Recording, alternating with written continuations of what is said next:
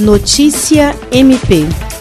Após um período de quase oito meses sem atividades, as escolas da rede municipal de ensino receberam a visita do Ministério Público do Estado do Acre por meio da Promotoria de Defesa da Saúde, juntamente com a Vigilância Sanitária Municipal e a Secretaria Municipal de Educação. O objetivo foi verificar a estrutura desses estabelecimentos para um eventual retorno às atividades.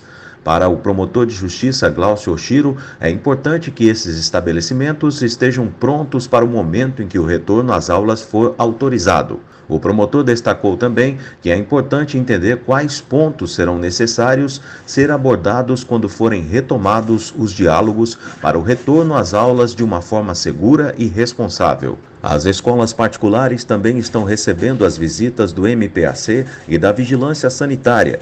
A atividade nesses estabelecimentos ocorre desde a semana passada e deve se estender até a próxima semana. William Crespo para a Agência de Notícias do Ministério Público do Estado do Acre.